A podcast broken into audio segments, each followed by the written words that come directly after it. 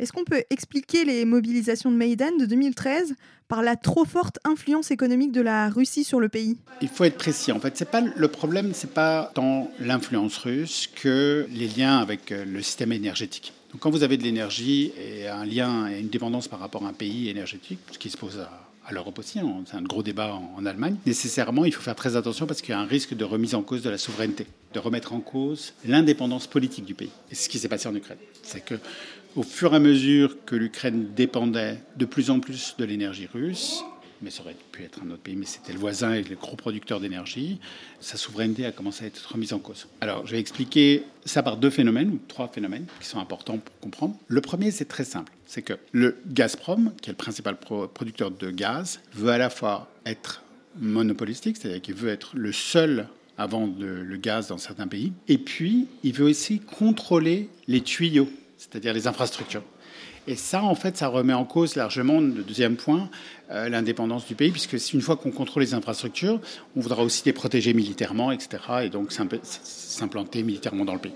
La deuxième chose qui est très importante avec l'énergie, c'est que l'énergie, c'est pas comme nous, on paye des impôts sur notre salaire, nos revenus, et du coup, on demande une transparence politique par rapport à, à la question de bon, bah, comment cet argent est utilisé, puisque moi je paye les impôts là-dessus, je voudrais savoir en fait comment cet argent va être, euh, va être dépensé au, sein du budget. En, revanche, quand c'est l'énergie, c'est simplement euh, de l'argent qui vient du sous-sol. Et donc quand ça finance le budget, il y a moins de contrôle des citoyens.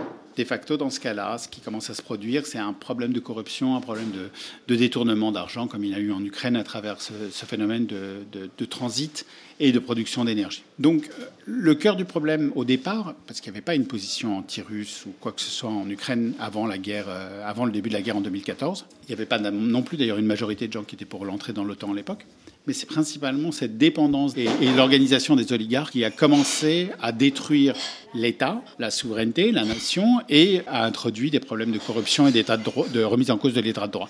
Et c'est ça Maïdan en fait. Maïdan, c'est un mouvement de soulèvement des gens contre la remise en cause de leurs droits en tant que citoyens, du fait qu'ils ne soient pas tout le temps dans un système de corruption et de destruction de l'état de droit. L'état de droit, c'est le fait qu'on est tous à peu près égaux. On va tendre, on va essayer d'être égaux tous, indépendamment de notre euh, richesse, de notre origine sociale euh, ou culturelle ou quoi que ce soit, par rapport à la justice. C'est-à-dire que dans tous les cas, on essaye, et les États n'y arrivent pas toujours, hein, ils tendent à ce que les citoyens soient à peu près dans la même situation par rapport à la justice. Mais il y a des pays dans lesquels cette inégalité est très forte. C'est-à-dire quand on est très riche, on n'aura jamais euh, de problème avec la justice, même si on commet des crimes, alors que quand on est typiquement pauvre, etc., quoi qu'on fasse, on va se retrouver avec des peines très lourdes de prison. Ça, c'est quand l'état de droit ne fonctionne pas du tout.